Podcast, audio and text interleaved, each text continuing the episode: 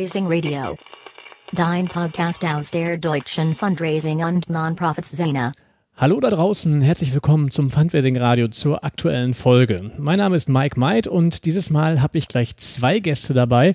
Spannende Schaltung, ich bin mal gespannt, ob das klappen wird. Wir haben eine kleine Sonderausgabe heute, denn diese Sachen mit den großen Schatten und den Dingen, die vorausgeworfen werden. Nächstes Jahr ist jährt sich der Fundraising-Kongress zum 25. Mal. Und man könnte meinen, Moment mal, Fundraising-Kongress, der war doch gerade erst. Stimmt, aber der nächste ist schon mitten in der Mache. Und dazu begrüße ich den Matthias Frenzel. Hi Matthias. Hallo Mike. Hi. Die Menschen, die ab und zu mal den Podcast hören, haben dich vielleicht schon mal gehört, nämlich in der Folge Schlag mich tot, muss ich nachgucken, findet man aber auch in den Shownotes. Da standest du auf dem letzten Fundraising-Kongress vor dem Mikrofon mit deiner Kollegin und du hast berichtet, was denn dein Job beim Kongress ist. Aber vielleicht für all diejenigen, die das nicht gehört haben, stelle ich doch noch mal kurz vor.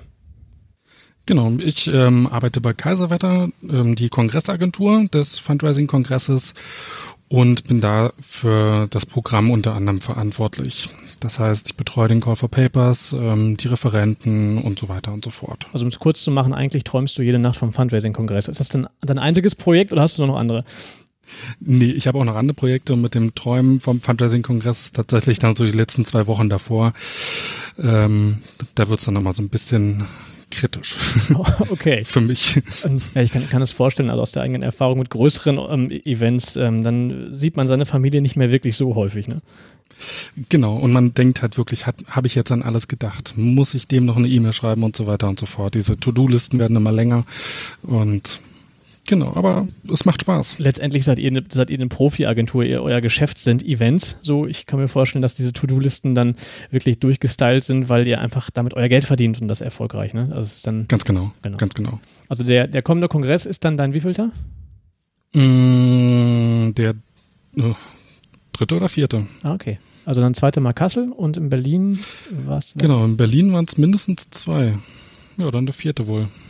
Aber dann, dann äh, öffne uns doch mal die Augen und sag mal, über was müssen wir reden, ähm, während noch nicht mal Herbst ist und der kommende Kongress erst im April. Worum geht's?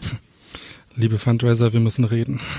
wir über den Call for Papers beispielsweise. Okay. Mhm. Denn äh, da geht es ja wirklich darum, ähm, das Programm des Kongresses zu gestalten.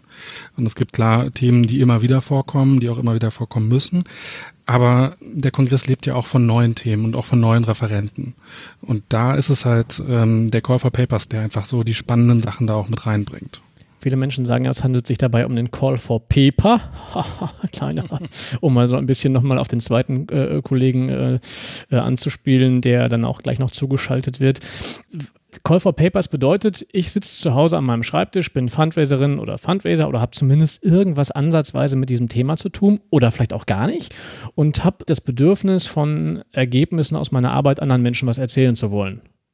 Genau. Genau, im Prinzip ist es wirklich das, wenn ähm, Fundraiser da sitzen und sich denken, warum machen das eigentlich so viele Leute so falsch? Oder hier ist mir was total Tolles untergekommen, das müssen auch die anderen mal erfahren.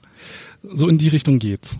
Das ist mal so, dann kommen auch die schönsten Sachen eigentlich bei raus. Jetzt mal ganz ehrlich, man, das ist doch sowieso so, dass doch nur die, die Agentur das ganze Zeug auswählt und ich habe da überhaupt keine Chance. Ich ähm, bin doch, ähm, wer kennt mich denn? Und da kommen doch sowieso nur die Großen zu, zu Wort. Also warum sollte ich mich denn bewerben? Also ich meine ganz ehrlich. Die Agentur macht da relativ wenig bei der Auswahl. Das äh, muss ich sagen. Es gibt den Programmbeirat. Mhm. Den haben wir ähm, seit dem letzten Jahr auch nochmal die Organisation da so ein bisschen ähm, gestrafft und offener gemacht.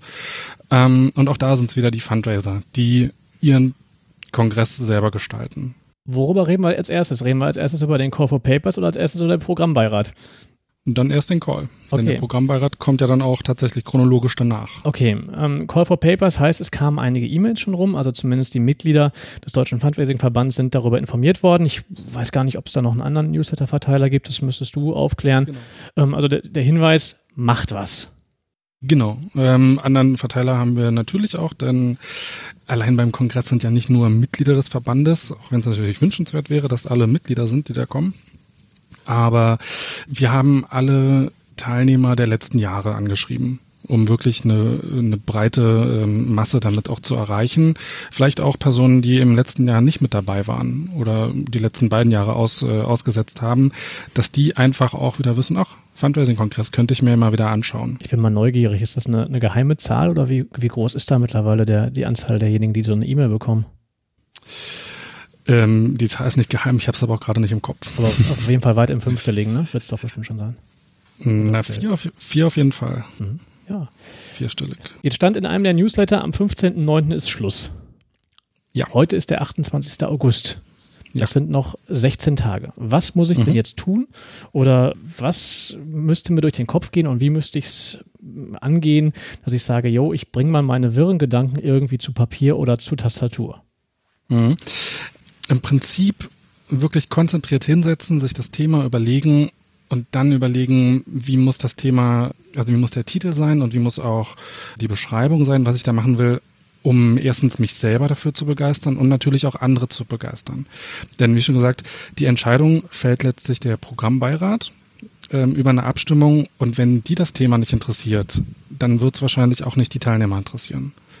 Das ist so, so eine grobe Richtschnur. Und dann kann man überlegen, was ähm, hat mir in den letzten Jahren vielleicht gefehlt oder was ich vorhin schon gesagt habe, diese neuen Themen, die mir untergekommen sind.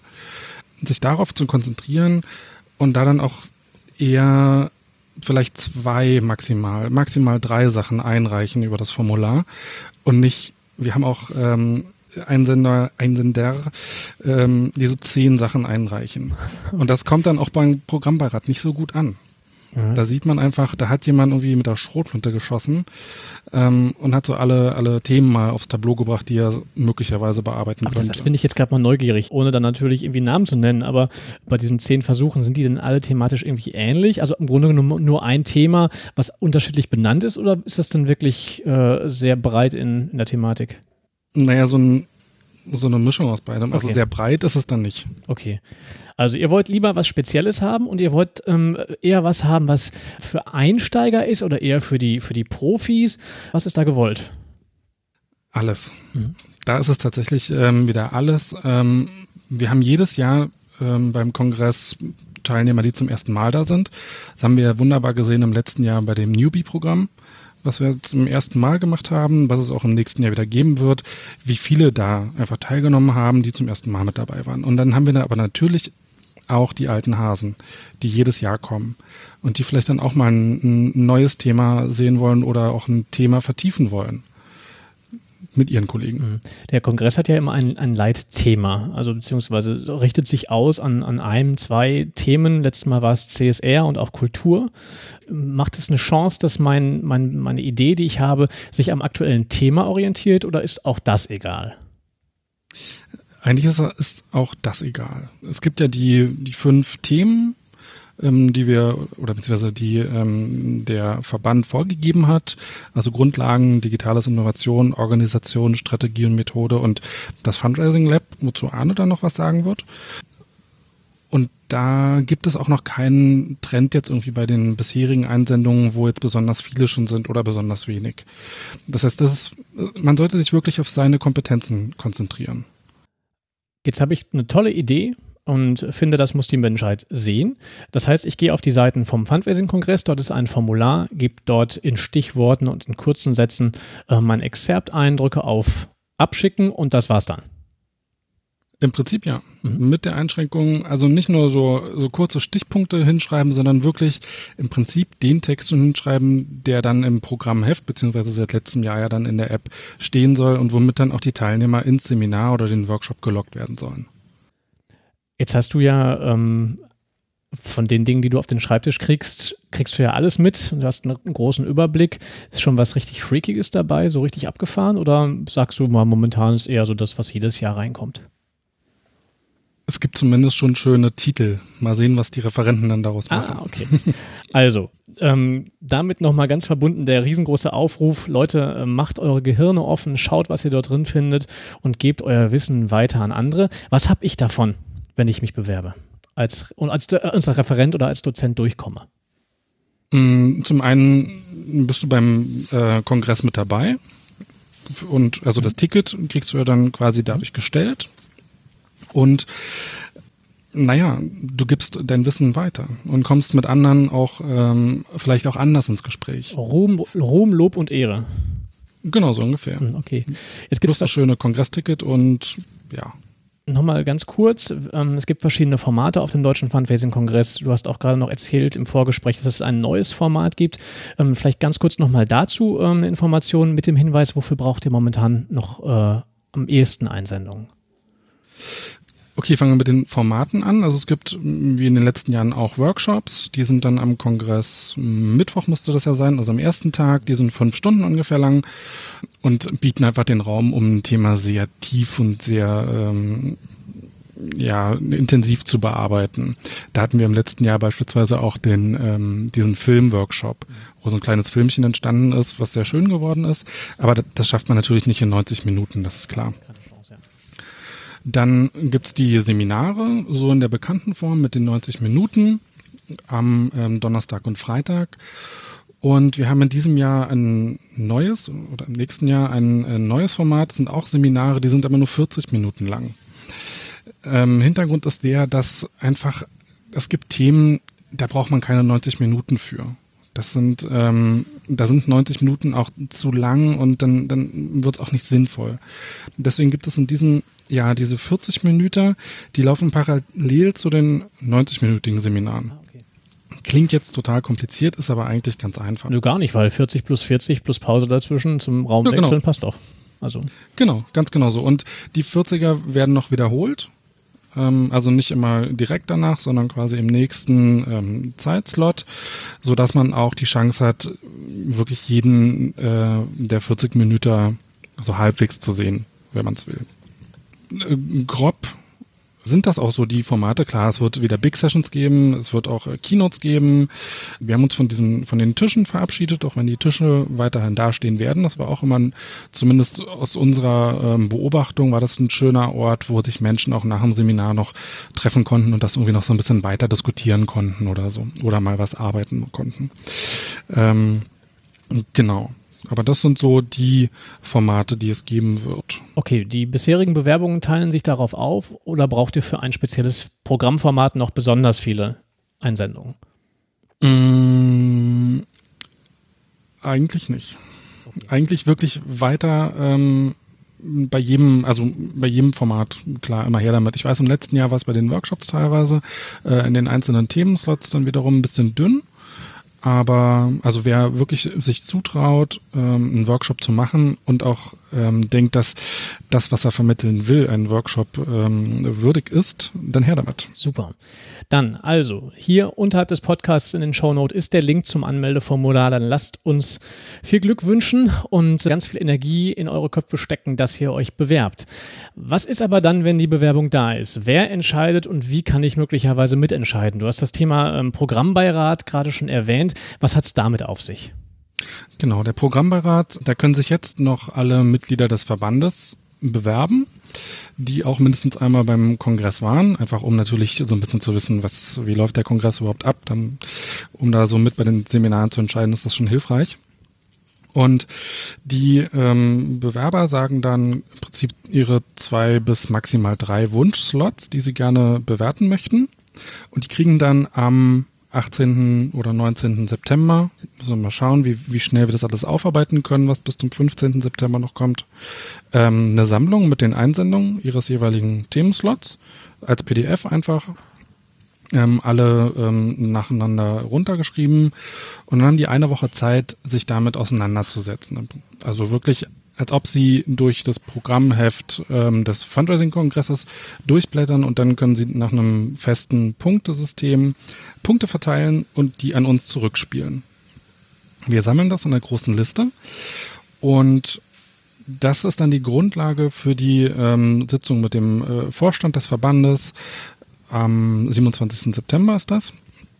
Und da werden diese Sachen nochmal durchgegangen und da gibt's dann auch nochmal eine Abstimmung, weil der Vorstand ähm, entscheidet natürlich mit und hat die gleichen Punkte zur Auswahl. Und genau, und da entscheiden also so wird über die Call for, für den Call for Paper entschieden. Und bei der Sitzung geht es dann auch nochmal darum, ähm, eigene Vorschläge hervorzubringen, gerade aus dem Verband, was es da noch so an, an Themen gibt, die äh, der Verband gerne hätte. Ähm, auch wir als Agentur manchmal Vorschläge. Genau, oder es gibt auch die Möglichkeit, wenn vom Call jetzt ein ähm, Referent zum Beispiel sehr gut ist oder ein Thema sehr gut ist, das aber jetzt vielleicht als 40 Minuten nur eingereicht wurde und dann ähm, gibt es die Frage, könnte man das auch als 90-minütiges Seminar machen? Solche ähm, Variationen gibt es dann auch nochmal. Wenn ich äh, mich aber für den Programmbeirat bewerbe, heißt das dann, dass ich mich auch für den inhaltlichen Teil nicht mehr bewerben kann, weil ich kann ja schlecht über mich selber abstimmen? Deswegen ähm, gibst du ja deine zwei bis drei Wunschslots an. Ähm, das heißt, du kannst natürlich nicht in deiner Kategorie abstimmen. Also nehmen wir an, du würdest jetzt was ähm, Digitales und Innovation machen, dann könntest du aber in den anderen vier ähm, Themenslots noch mit abstimmen für alle Kolleginnen und Kollegen, die viel zu tun haben, ähm, bedeutet das also, so wie ich es verstanden habe, nicht, dass man sich nochmal trifft, dass es ein ganzer Tag dabei rumgeht, sondern die Programmbeiratstätigkeit beschränkt sich im Idealfall auf die Couch zu Hause und das Durchblättern von Informationen. Ganz genau. Ganz genau. Und das sind, also wir gucken auch, dass es, ähm, wenn jetzt jemand drei Slots zum Beispiel gesagt hat, die er bewerten würde, und das sind jetzt aber wirklich die drei Slots mit den meisten Einsendungen, dann schauen wir auch, dass es dann vielleicht auch nur zwei werden oder so nicht, dass dann jemand äh, am Ende da sitzt und so 100 Seminare oder so bewerten muss. Das äh, wollen wir dann auch nicht. Wer wählt denn den Beirat aus? Also wenn sich jetzt äh, 50 Leute für den Beirat bewerben werden aufgrund dieses Podcasts, was ich euch wünschen würde, aber es wird ja vermutlich ähm, vielleicht genau treffen, aber was ist denn, wenn es mehr sind? Ist kein Problem da wir keinen Raum brauchen. Da wird tatsächlich nur geguckt, also ist derjenige äh, Mitglied im Verband und war er bestenfalls auch schon einmal ähm, beim, beim Kongress mit dabei. Und dann schauen wir, ähm, dass es halt halbwegs ausgeglichen ist, was die einzelnen Themenslots angeht bei der Bewertung. Also nicht, dass jetzt bei einem nur drei Leute abstimmen, beim anderen dann 25, sondern dass es da ein bisschen ausgewogen ist. Aber grundsätzlich kann dann jeder mitentscheiden. Was noch wichtig ist, ähm, derjenige sollte sich dann aber auch bewusst sein, dass er dann ab dem 18. oder 19. September ungefähr eine Woche Zeit hat, das zu machen. Okay. Wir hatten das auch schon den Fall, dass dann keine Rückmeldung mehr kam, was ein bisschen schade ist. Tatsächlich. Also, wer in den Beirat gewählt wird, sollte die Aufgabe auch ernst nehmen. Perfekt. Genau. Also, sind, sind, Entschuldigung, ja? Und dann gibt es am 1. Dezember hoffentlich ein fast finales Programm für den Kongress. Super. Ich habe mal die Rückmeldung gerade oder vor ein paar Tagen gehört von einem Kollegen, der Early Bird ist auch schon draußen. Das heißt, man kann sich auch schon anmelden für den Kongress, ohne zu wissen, welches Programm tatsächlich im Vordergrund stehen wird. Wie wird das angenommen zurzeit? Die Anmeldung ist jetzt seit äh, letzten Donnerstag, glaube ich, ähm, scharf geschaltet.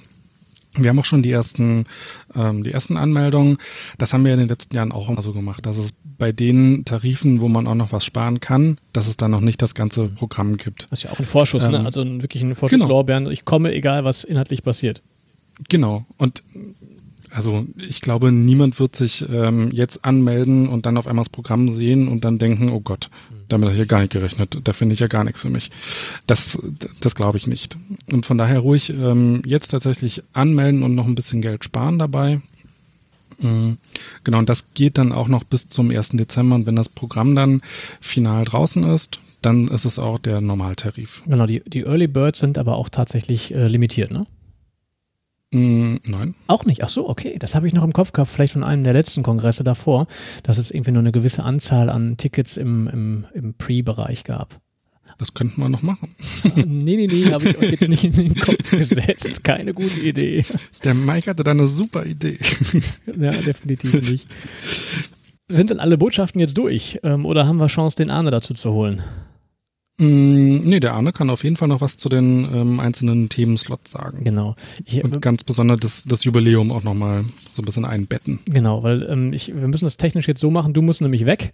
Und äh, dann holen wir den Arne dazu. Und deswegen ähm, sage ich an dieser Stelle dir, lieber Matthias, ganz herzlichen Dank für die, für die Einsichten in die Planung des Deutschen Fundraising-Kongresses 2018 und ähm, wir hören, wir sehen. Und jederzeit die Möglichkeit natürlich, wenn es mal wieder was Neues gibt, äh, so lass es uns hier wissen. Und wir schubsen es als Sondersendung Sendung rein. Super, danke schön, Mike. Danke dir, alles Gute. Tschüss. Fundraising Radio.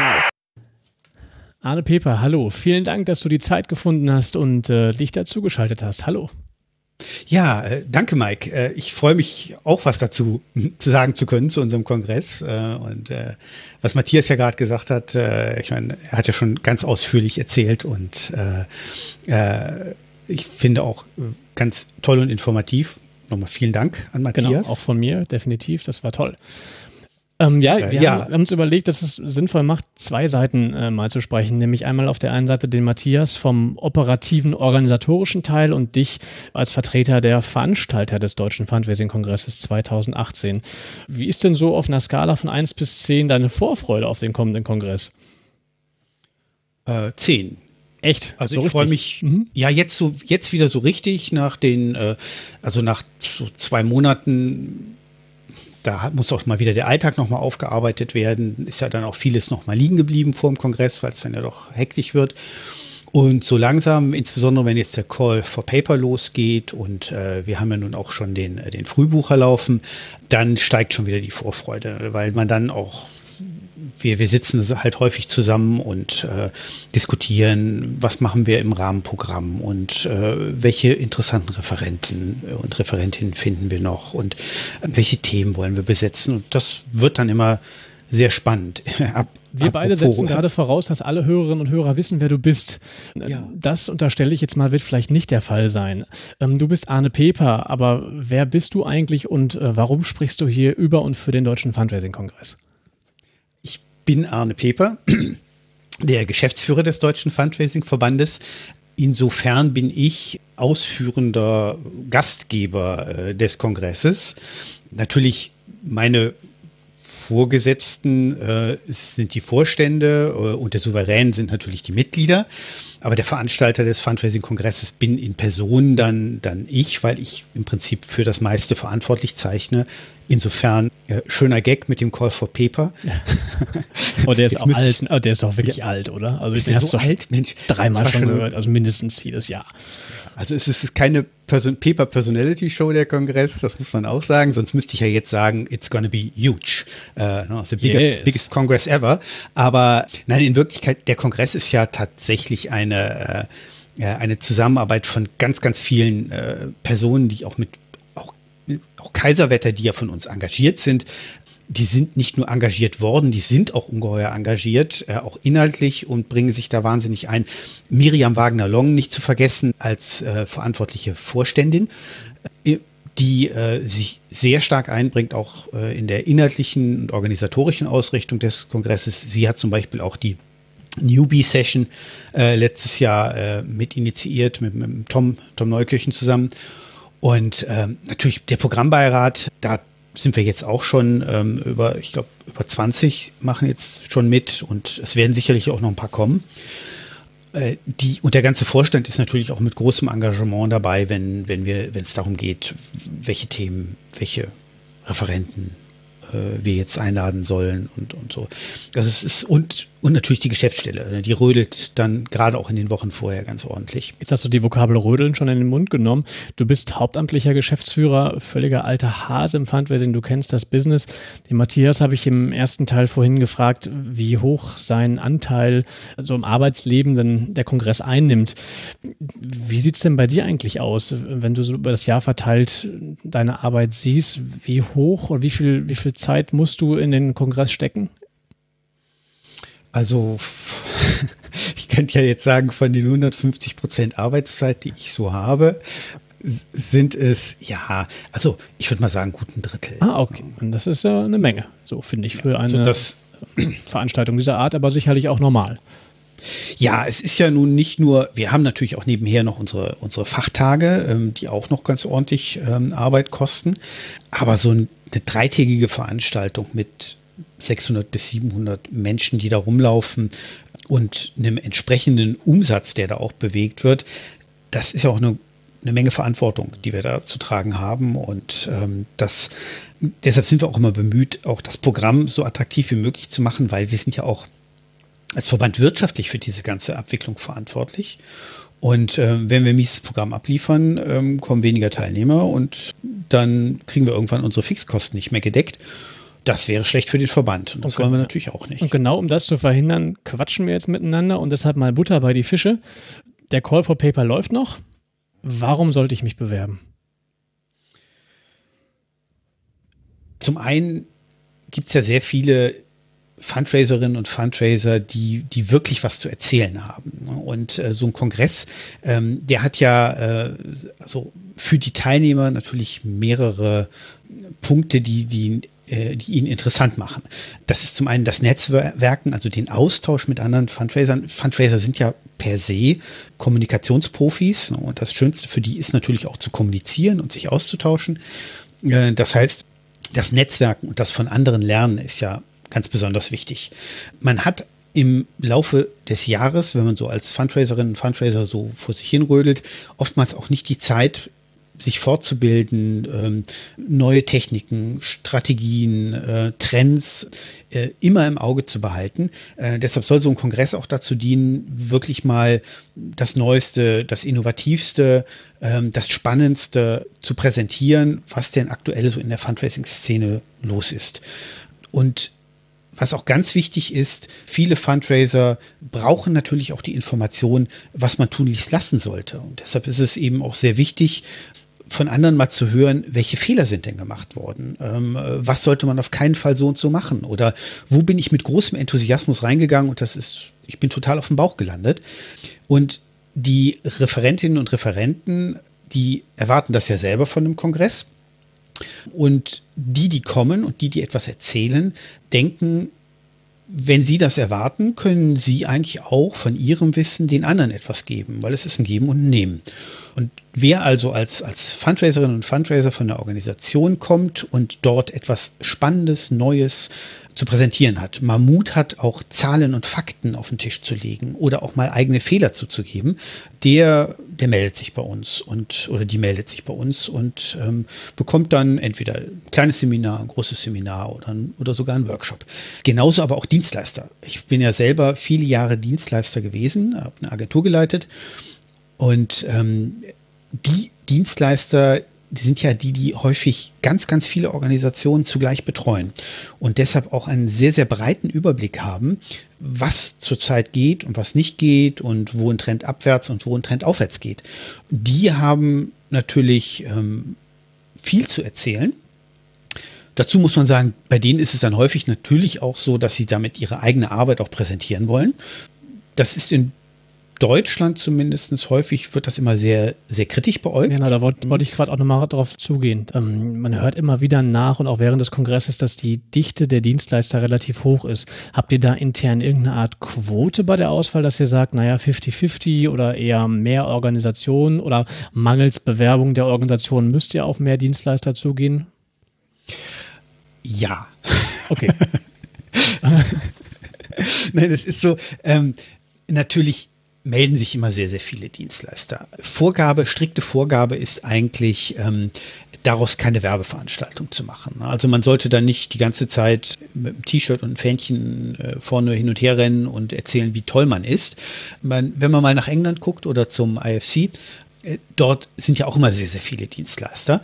Die vermitteln aber in der Tat ihr Wissen als Person. Ja, da steht dann äh, irgendein britischer, schottischer, australischer Fundraising-Agenturleiter und erzählt einfach was aus seiner Praxis. Und das wird dort ganz normal, als ganz normal angesehen und auch gutiert. Und ähm, hier ist es häufig so, der kleinste Hauch der, der Werblichkeit wird natürlich sofort sehr kritisch beäugt. Häufig reicht es schon, wenn man überhaupt nur von der Agentur kommt, um kritisch beäugt zu werden. Die andere Seite ist aber auch die, dass wir einige Dienstleister haben, die es dann tatsächlich auch übertreiben und wirklich Werbung machen. Deshalb erstmal von uns die Vorgabe, wer einen Vortrag bekommt als Dienstleister, sollte bitte den Werbeblock woanders machen, aber nicht im Seminar. Da geht es um den Inhalt. Und wer das dann tut und reicht im nächsten Jahr wieder was ein, der wird vom Programmbeirat dann vermutlich auch abgestraft werden, weil, das ist die andere Sache, der Programmbeirat bewertet sowas anhand der Aktualität des Themas, ähm, der Innovation, des Alleinstellungsmerkmals ähm, gegenüber anderen Einreichungen, steht auch alles in unseren FAQs von äh, zum Call for Paper und eben, ob es ein Dienstleister ist und wie der sich in den letzten Jahren benommen hat. Und deshalb ist als dritte Vorgabe oder als Wunsch, wer als Dienstleister kommt, am schönsten ist es und am ersten kriegt man auch ähm, eventuell einen Slot, wenn man jemanden mitbringt aus einer Organisation, der das Ganze auch als Best Practice erzählt. Ähm, dann ist wieder gut. Und zur Frage, warum es so viele Dienstleister gibt, also zum einen gibt es tatsächlich einen großen Teil Einreichungen und wir müssten, wenn wir sagen würden, äh, wir ziehen jetzt hier die Grenze, würden wir wahrscheinlich unser Programm gar nicht voll kriegen. Zum Zweiten, das wissen viele alte Hasen ja, es gibt eine ganz ordentliche Fluktuation ähm, zwischen den Dienstleistern und den Organisationen. Also es gibt viele, viele Fundraiser, ähm, die arbeiten mal ein paar Jahre für eine Organisation, gehen dann mal als freier Berater ein bisschen auf den Markt, dann wechseln sie in eine Agentur oder wieder in eine Organisation zurück. Äh, das heißt, man kann nie so genau sagen, ist der denn jetzt nun wirklich ein Dienstleistungsmensch, weil den Stempel kann eigentlich keiner tragen. Es gibt ganz viele, ähm, die sind jetzt halt gerade mal wieder in der kleineren Organisation gelandet oder in der großen, waren aber vorher Dienstleister, können ja aber trotzdem aus ihrem Arbeitsleben erzählen. Mhm. Wie wollen wir das ausbremsen? Das ja. wäre äh, es wäre eigentlich auch dumm, weil die gerade ganz viel zu erzählen hätten. Ja. Wichtig ist halt, sie sollen sich halt so präsentieren, dass der Inhalt im Vordergrund steht ne, und nicht die Firma. Wir wollten mit diesem Podcast nochmal richtig für den Call for Papers werben, aber jetzt hast du das Thema Werbung schon angesprochen, deswegen auch da nochmal die Frage, vielleicht bringt das auch nochmal den einen oder anderen zum Nachdenken. Ähm, ich unterstelle mal, dass ihr auch noch Sponsoren sucht oder seid ihr da schon bedient? Bedient noch nicht, wobei wir dieses Jahr ähm, unwahrscheinlich früh dabei waren. Also die, äh, wir hatten Sponsoren, die sind quasi, äh, die haben uns die Hand zum Abschied geschüttelt und sind ins Hotel gerannt und haben die Zimmer fürs nächste Jahr gebucht. Äh, kein Witz.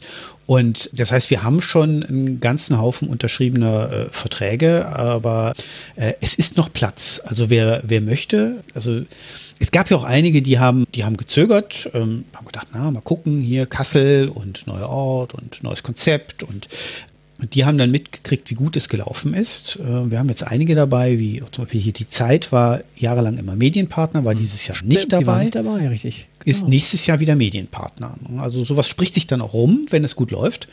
Und ähm, die kommen dann auch direkt an. Aber auch da, Dienstleister, Agenturen, gerne äh, sich bei äh, Katrin Dost melden zum Thema Sponsoring.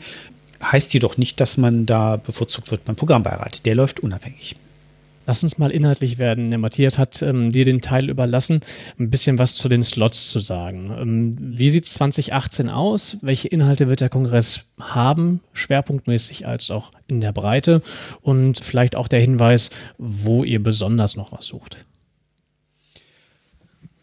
Wir haben im Prinzip dieselben Themenslots wie, wie letztes Jahr. Das mit den Themenslots ist immer auch so ein bisschen schwierig. Ne? Also, dass ähm, viele Vorträge lassen sich ja nicht in eine Schublade Grundlagen oder Digitales und Innovation oder Organisation oder Strategie und Methode hineinpacken. Da gibt es dann immer übergreifende Dinge ähm, oder wirklich innovative Sachen. Ähm, oder auch über den Tellerrand Vorträge, äh, die passen dann da nicht rein. Da sollte sich aber keiner von abschrecken lassen. Einfach einreichen und ähm, einfach was ankreuzen.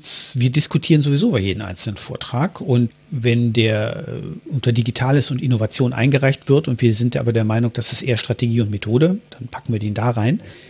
Äh, und das heißt ja noch lange nicht, dass der da nicht besucht wird, weil es geht ja auch ums Abstract, das mit eingereicht wird. Ja. Wer das gut beschreibt, was er da erzählen will, der findet auch sein Publikum. Und was wir immer wechseln, ist so der eine Hauptslot, äh, der ja im, in diesem Jahr im CSR war. Den haben wir dieses Jahr mal Fundraising Lab genannt. Das ist jetzt sehr butterweich. Ja, der Begriff fiel schon vorhin im ersten Teil, ne? Ja, genau. Ähm, Matthias hat ihn schon erwähnt und ja, das hat ein bisschen was auch mit den 25 Jahren zu tun. Wir, wir wollen jetzt nicht jedes alle fünf Jahre die riesen Show machen mit Feuerwerk und allem drum und dran. Aber wir finden schon, 25 ist eine, eine Zahl, ähm, wo man auch mal ähm, sich hinsetzen kann und kann den Status des Fundraisings in, in technischer, in organisatorischer und auch in gesellschaftlicher Hinsicht mal so ein bisschen beleuchten. Und ähm, da würden wir uns natürlich freuen, äh, wenn, äh, wenn wir Referenten finden würden, die tatsächlich einen Blick zurück und einen Blick nach vorne und einen Blick auf den jetzigen Status wagen, wie es mit dem Fundraising so steht, auch tatsächlich über, über wirklich neue Trends oder auch tatsächlich über die Zukunft fantasieren in, in ihren Vorträgen äh, und dort einfach mal auch gesellschaftliche Trends äh, mit hineinnehmen, die ähm, das kann auch auch ganz technische Sachen äh, wie, wie, wie, wie Bitcoins und, und die, neuen, die neuen Zahlungsmethoden, die vielleicht auch auf ihre Art und Weise ähm, äh, die Blockchain-Technologie, äh, ihre Art und Weise das Fundraising ja durchaus verändern und revolutionieren können. Oh, spannend, ja, definitiv. Ja? Also da sprichst du natürlich jetzt was an. Also ich ähm, fände es spannend, wenn es jemand schafft, innerhalb von kürzester Zeit die Blockchain zu erklären für Menschen, die ähm, noch überhaupt nichts davon gehört haben. Aber ich gebe dir recht, das sind Themen, mit denen müssen wir uns definitiv befassen. Ja, eindeutig. Keine, keine Gegenrede. Soll, die sollen irgendwie ein wenig in die, ins Fundraising Lab hineingepackt werden. Dazu aber zu sagen, oftmals kann man selber dazu ja gar nichts erzählen. Ne? Man, man ist also Fundraiserin oder Fundraiser, man ist interessiert, man informiert sich auch immer, ist aber selber vom Wissen her nicht so breit aufgestellt oder so spezialisiert, dass man selber einen 40 Minuten, 90 Minuten Vortrag oder sogar einen Workshop machen könnte. In dem Fall würden wir uns total freuen, äh, das ist so mein Call for Ideas, wenn jemand ein tolles Thema hat oder mal auf irgendeiner anderen Veranstaltung war, äh, die mit Fundraising vielleicht gar nichts zu tun hat und dort eine super Referentin, einen super Referenten gehört hat. Präsentation eines Themas, wo man sagen könnte, mit einer gewissen Transferleistung könnte man das wunderbar auf, auf Fundraising der Zukunft übertragen. Kurze Mail an, an uns oder an, äh, an Kaiserwetter. Wir sammeln das alle, wir, alles. Wir haben auch schon einige Leute, insbesondere auch der Vorstand ist da sehr engagiert. Äh, da kriege ich laufend Mails, hier guck dir den mal an, guck dir die mal an. Die müssten wir vielleicht mal einladen für einen Kongress.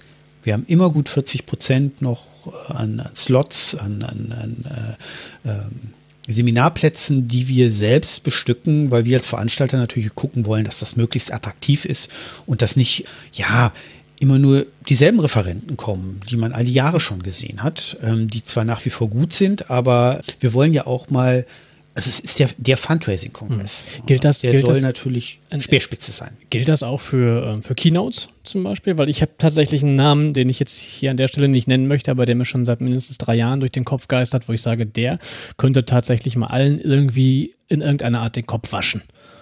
Ja, unbedingt. Dann kriegst unbedingt. du einen Namen. Also, da kriege ich, da kriege ich immer Mails und ich freue mich über deine dann äh, mit einem Link und wenn es häufig sind das dann Links auf YouTube, wo man sich die Reden mal angucken kann.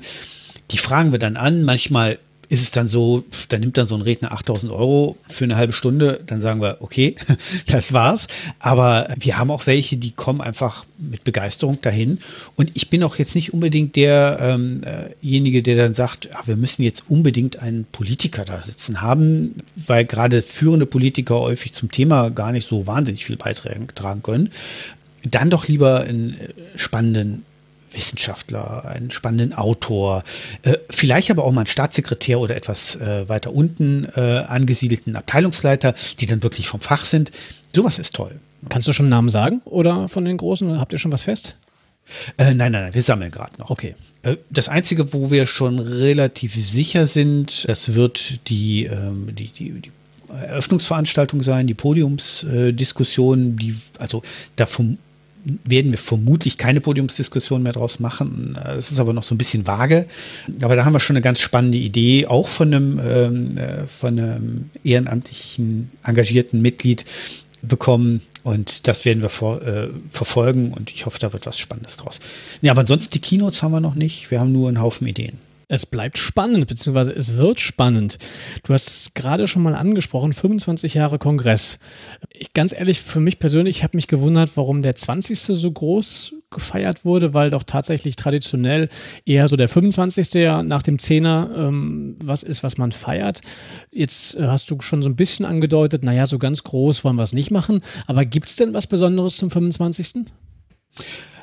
Wir werden es sicher würdig, würdig feiern, aber ähm, wir werden da nicht die große, ja, ich, ich bin auch nicht der Typ, der sich da so der findet, dass wir uns unbedingt selbst beweihräuchern müssen, so, sondern es, ich finde es viel schöner, wenn wir das, ähm, das auf eine würdige und schöne Art und Weise machen, ähm, tatsächlich vielleicht auch mal nochmal die Leute ähm, äh, heranholen, die den Verband seit vielen Jahren begleiten und dort mal ein bisschen äh, Resümee ziehen Im Fundraising Lab würde ich auch gerne unseren Fachgruppen, Fachausschüssen ähm, und Regionalgruppen auch den Platz einräumen, der ihnen auch gebührt, weil das sind so ähm, ja äh, die, die Fußtruppen des Fundraising-Verbands, die auch wirklich jeden Monat irgendeine tolle Veranstaltung äh, auf die Beine stellen, meistens ehrenamtlich und mit einem kleinen Budget und dass die sich auch mal ein bisschen präsentieren. Das fände ich schön, wenn, wenn wir uns da einfach mal inhaltlich, fachlich, aber auch ähm, sehr persönlich bezogen auf die Menschen, die sich bei uns so engagieren, so ein bisschen, bisschen feiern, ja. ohne sich da ähm, die ganze Zeit gegenseitig wie wild auf die Schulter zu klopfen. Lieber Arne, mein Stichwortzettel ist leer, beziehungsweise nicht leer, er ist voll, aber ich habe da nirgendwo mehr was Freies. Du hast das letzte Wort. Du hast noch die Chance, was über den kommenden Kongress zu sagen, was du schon immer loswerden wolltest und vielleicht Menschen auf den Weg zu geben, die noch nicht da waren oder auch den Dauerbesuchern, die vielleicht jetzt gerade überlegen, mal nicht mehr zu kommen, weil sie immer da sind.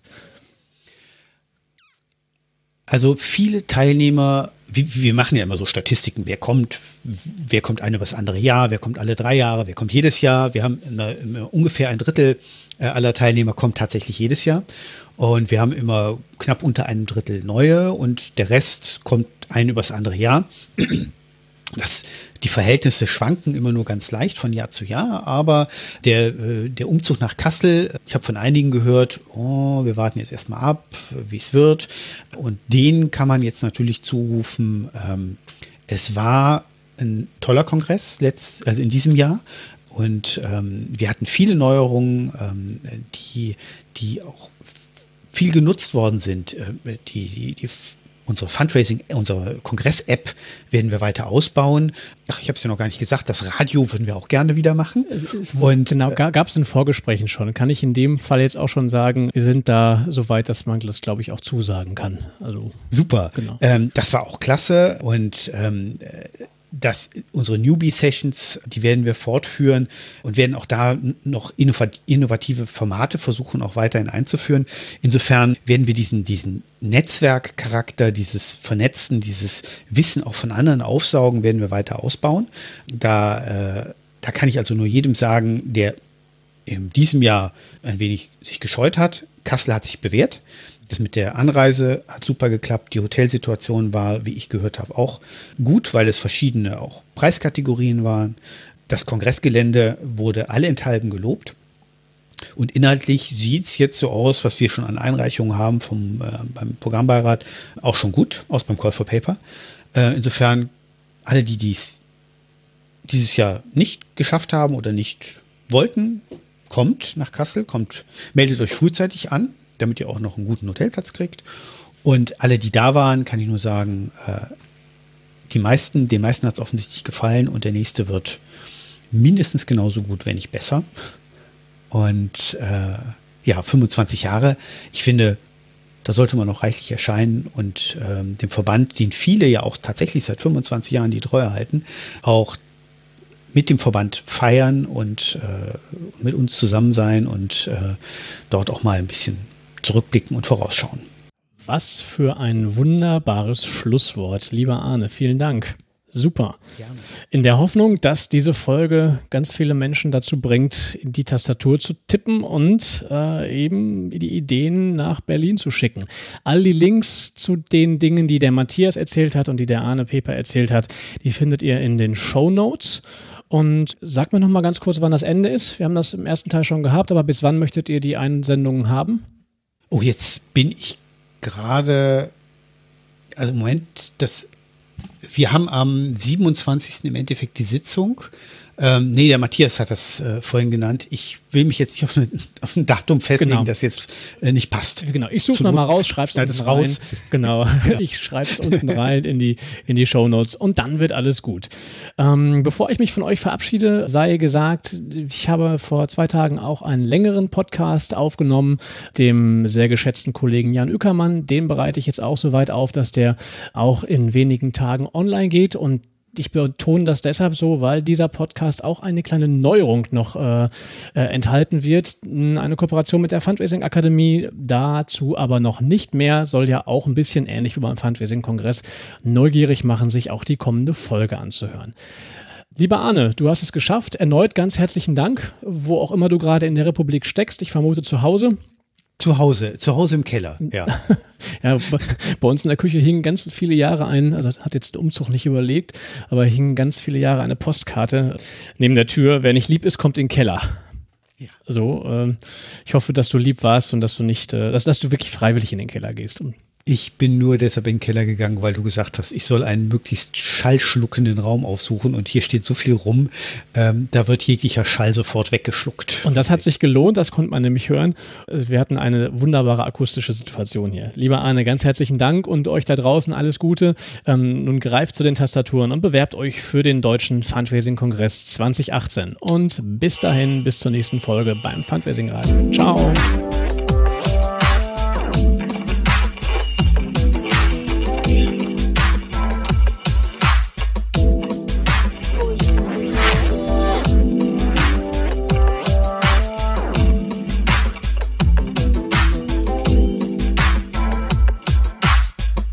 Fundraising Radio